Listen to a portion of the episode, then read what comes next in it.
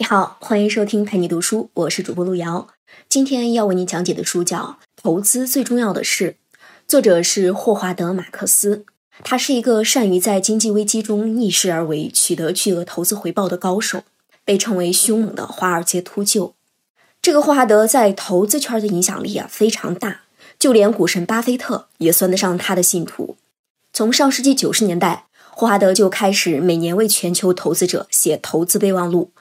巴菲特曾经说啊，每当我看到邮件里有霍华德·马克思的投资备忘录的时候，我做的第一件事情就是马上去阅读。投资最重要的是这本书，正是霍华德过去二十年投资备忘录的精华思想集锦。巴菲特很少推荐书籍的，但这本书他曾经在二零一一年的时候大力推荐了，还说自己已经反复读过了两遍。这本书，霍华德其实从一开始的时候，本来是想写给专业投资者看的，但是由于这本书提供的投资建议啊简单易行，语言深入浅出，那因此也受到了普通投资者的热烈欢迎。对于一些刚进入投资领域的投资菜鸟来说，这本书也是极具参考价值的。霍华德在这本书里阐述的最核心的投资思想，其实就是四个字儿：逆势而上。他提出了一个大胆的观点啊。就是想在投资市场里真正的发财，就绝不能顺应市场的趋势，一味顺势而为，那是投资菜鸟的误区。只有坚持逆向投资，才能最终跑赢市场。从一九八七年至今，霍华德就依靠着自己独有的投资策略，创立了橡树资本，并且把橡树资本做成了全球最大的资产管理公司之一。下面呢，就来为你介绍一下这本书非常重要的两部分内容。第一个是作者认为的几个投资策略误区，以及他所推荐的逆向投资策略。第二个是啊，如何擦亮眼睛去判断一名投资人是不是真的有水平。首先，让我们看看霍华德对各种投资策略的看法，以及他所认为的逆向投资的含义。说起所谓的逆向投资呀，其实这个词早已经是一个知名度很高的词汇了，很多人可能并不陌生。逆向嘛。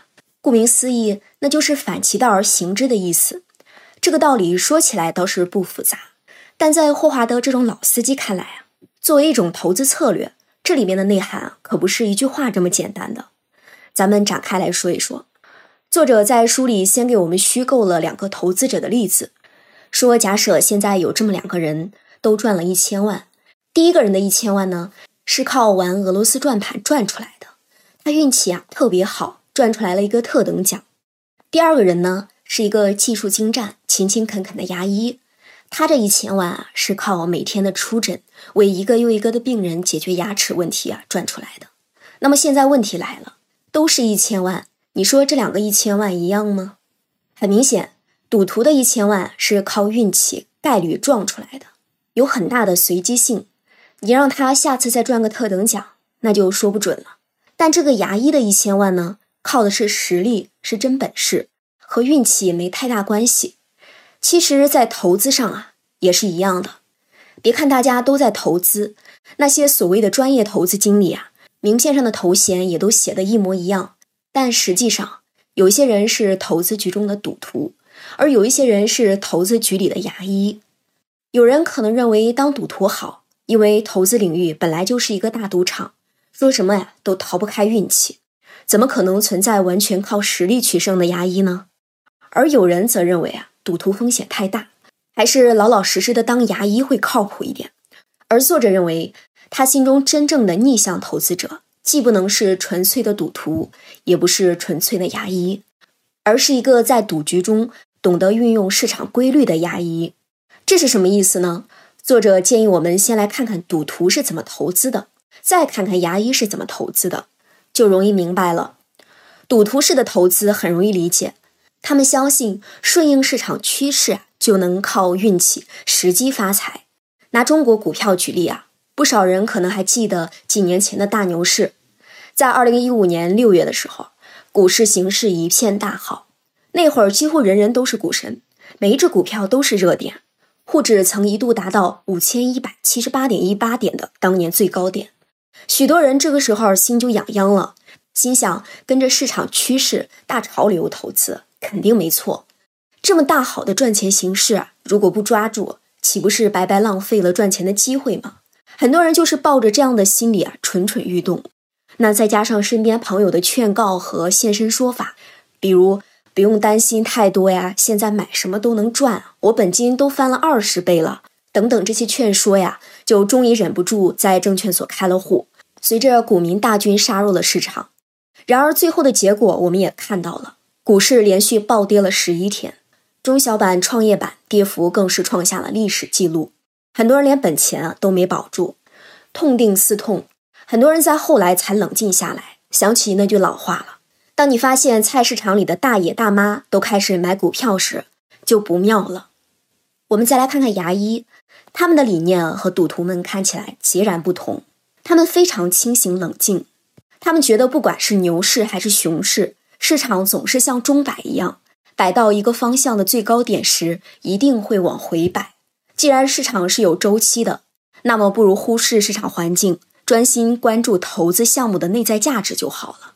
于是，牙医们会做详尽的公司基本面的分析和调查，像什么收益啊、现金流呀、硬资产呀、内部管理呀、品牌价值呀等等，反正呢就奔着一个目标去，买好的，买有价值的。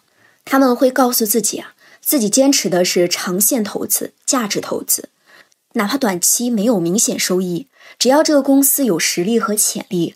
自己总有一天会获得巨大回报。然而，投资市场对这类理性投资者呀，也是经常打脸的。在一九六八年，纽约第一国民银行，也就是现在的花旗银行，搞出来了一种当时很流行的投资方法，叫做“漂亮五十”投资法。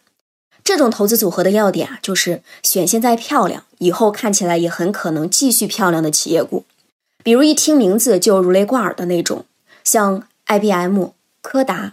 宝利来、可口可乐、雅芳、惠普、摩托罗拉等等这些大公司，没人能说他们不好，因为当时投资界认为，如果一家公司看起来够牛，那就不用考虑股价高低了，甚至哪怕今天看起来价格太高，过上几年就物有所值了。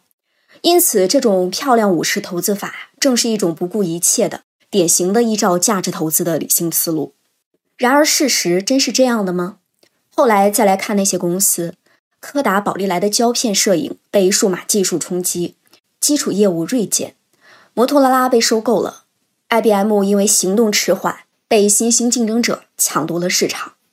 这能说得上名字的还算好，更惨的是那些我们根本没听说过的公司。漂亮五十投资法给当时的投资者的教训啊，就是如果死板的依照理性价值，而不顾及价格趋势。那么一样是一种愚蠢的投资策略。这时候，我们的牙医还是不甘心。他说：“好，我也去关注市场价格趋势，我不买漂亮股了。这次我买潜力股，比如互联网、人工智能、虚拟现实等等。这一定是未来发展趋势。买这些公司的股票是不是一种好策略呢？”作者认为啊，未来的可能性有很多，确切的预测未来趋势啊，其实是一件很难的事情。就算是某些代表了未来趋势的行业，也不一定就是好的选择。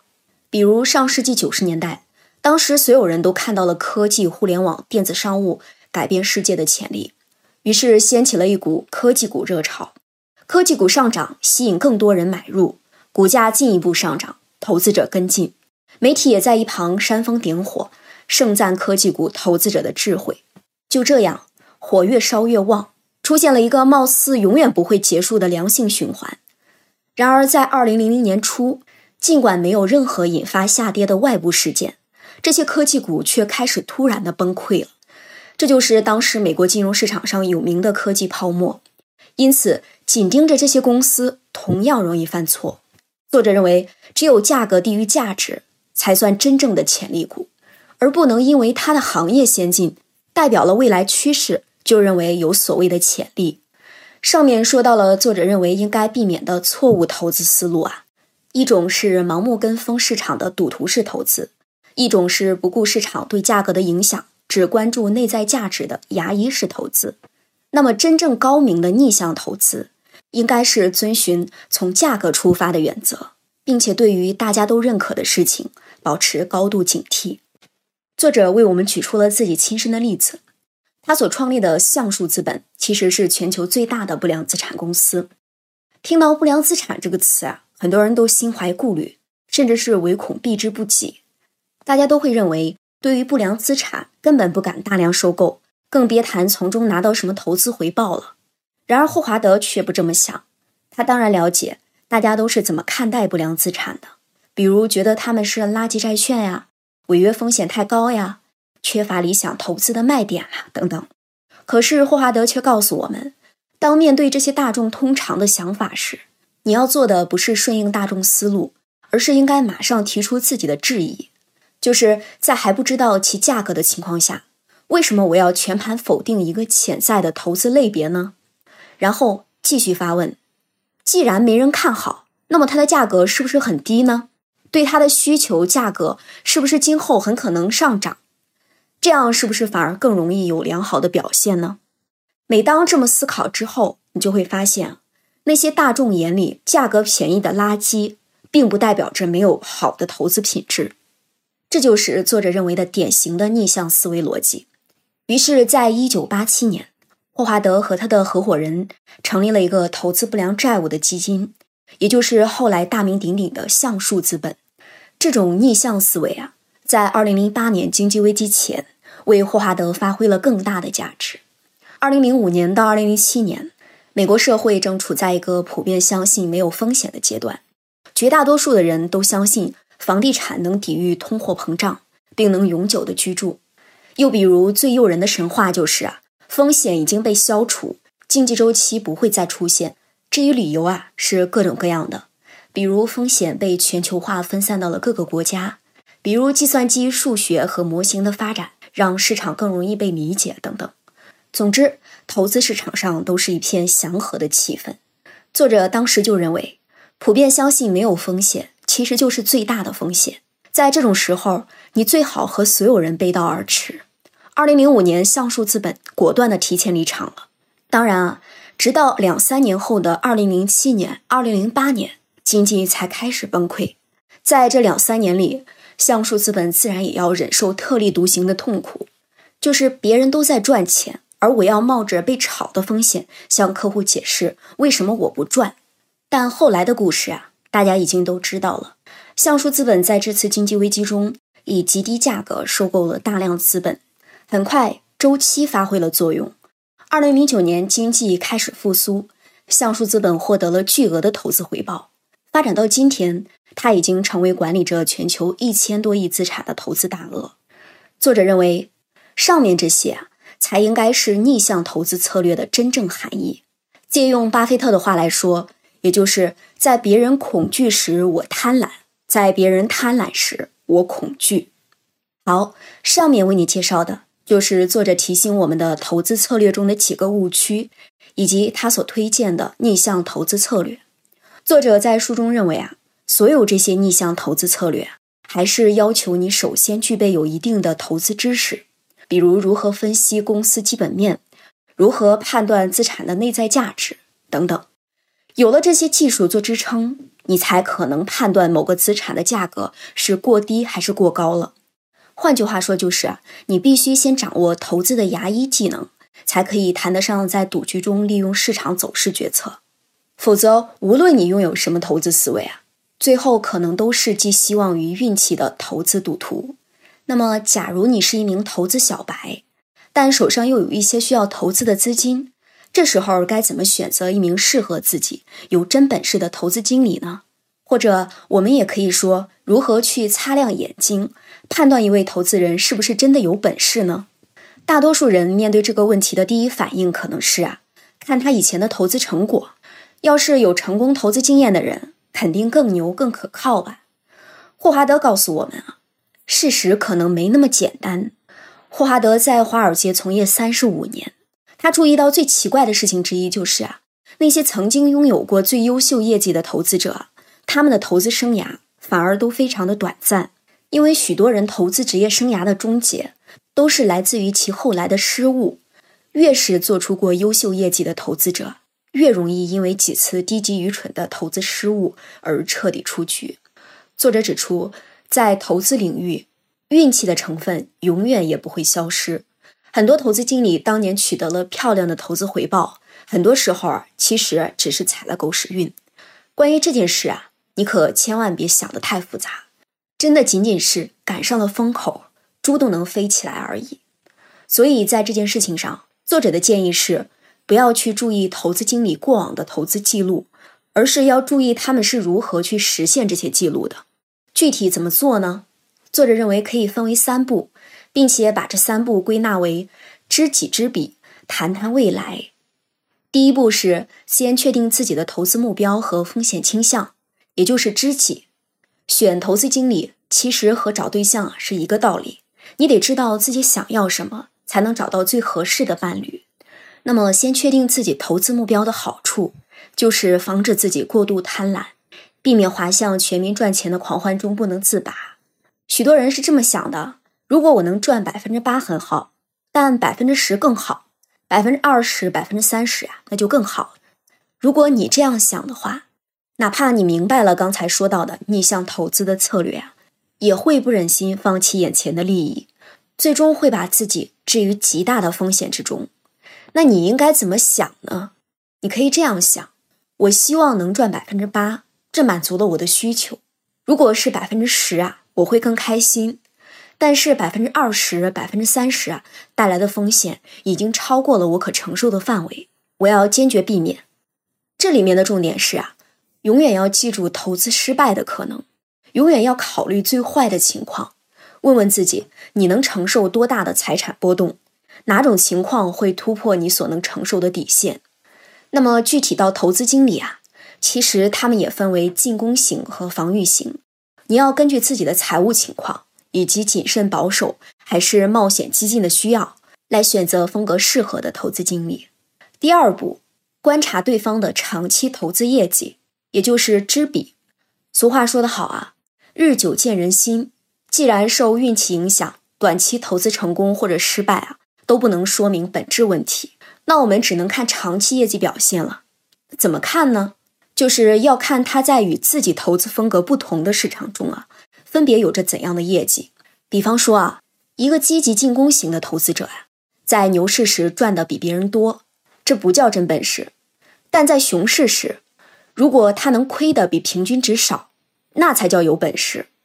再比如啊，一个防御型投资者，在市场表现不好时，能超越市场表现；在市场表现良好时，虽不是赚的最多的，但基本也能与市场保持一致。如果达到了这个效果呀，也可以判定他拥有卓越的投资技术。那相反，如果一个投资经理的业绩长期与市场趋势保持一致，那么大概可以判断，这是一位没什么技术含量的投资者，他的收益更多取决于环境和运气。第三步，问问他对未来的看法。熟悉推销的人都知道啊，动员别人呢有个技巧，就是一件事情你说的越自信。对方越容易相信你，买你的账。那么投资圈其实也是一样的，里面到处充满了这样野心勃勃的大忽悠。他们常常拍着胸脯，跟你信誓旦旦的预测着未来趋势呀、发展前景啊，说的天花乱坠。作者把这种人叫做“我知道学派”。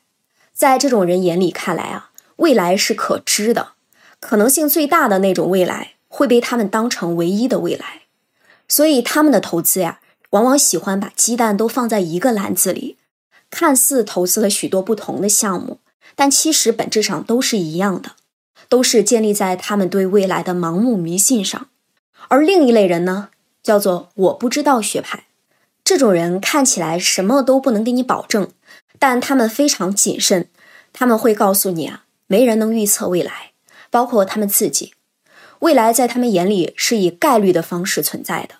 于是他们会把未来各种可能的情形都分析给你听，告诉你他考虑的多元化投资组合中有哪些项目，分别应对了怎么样的可能，如何尽可能的降低风险。这下你明白了吧？问问对方对于未来的看法，就可以立马判断出这个人属于我知道学派还是我不知道学派了。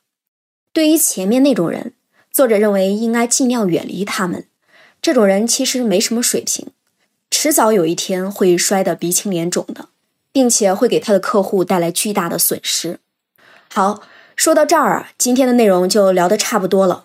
最后，我们简单的回顾一下，《投资最重要的是》这本书呢，其实核心思想可以归纳为一句话，就是保持独立的思想，做逆向的思考者，而非趋势的追随者。为了说清楚逆向投资这种投资策略的含义，作者先为我们分析了两种投资策略的误区，一种叫做赌徒式投资，完全跟着市场走，或者完全跟着运气走；另一种叫做牙医式投资，指死板的关注内在的价值，忽视了价格规律以及市场对价格的影响。在作者看来啊，这两种都不是成熟的投资理念。真正要想做到逆向投资，必须具有自己的独立思考能力，尊重价格规律，并且善于分析价格背后的变化趋势。此外，对于大家都在说、都在想的事情，一定要保持足够的警惕。在投资之前，多问几个为什么，不要去盲目的随大流。正所谓，别人恐惧时我贪婪，别人贪婪时我恐惧，就是一种很好的思考风格。那么，对于初入投资领域的新人，当你需要一名投资经理的时候，或者需要判断一位投资者是不是靠谱的时候，作者建议你注意三个要点：首先要清楚你自己的投资目标，还有你的亏损底线；其次，不要去关注投资者过往的投资记录，而是要看看他们是如何去实现这些记录的，尤其是在各种趋势不同的市场阶段，这位投资者分别有着怎样的业绩。最后呢，可以跟他聊一聊关于未来的看法。如果这个人对于未来发展一副信誓旦旦并且深信不疑的样子，那对于这种投资人一定要离他远一点，千万别被他的忽悠所迷惑。感谢关注陪你读书，欢迎点赞分享，同时可以打开旁边的小铃铛，陪你读书的更新会第一时间提醒你。我是主播路遥，我们下次再见。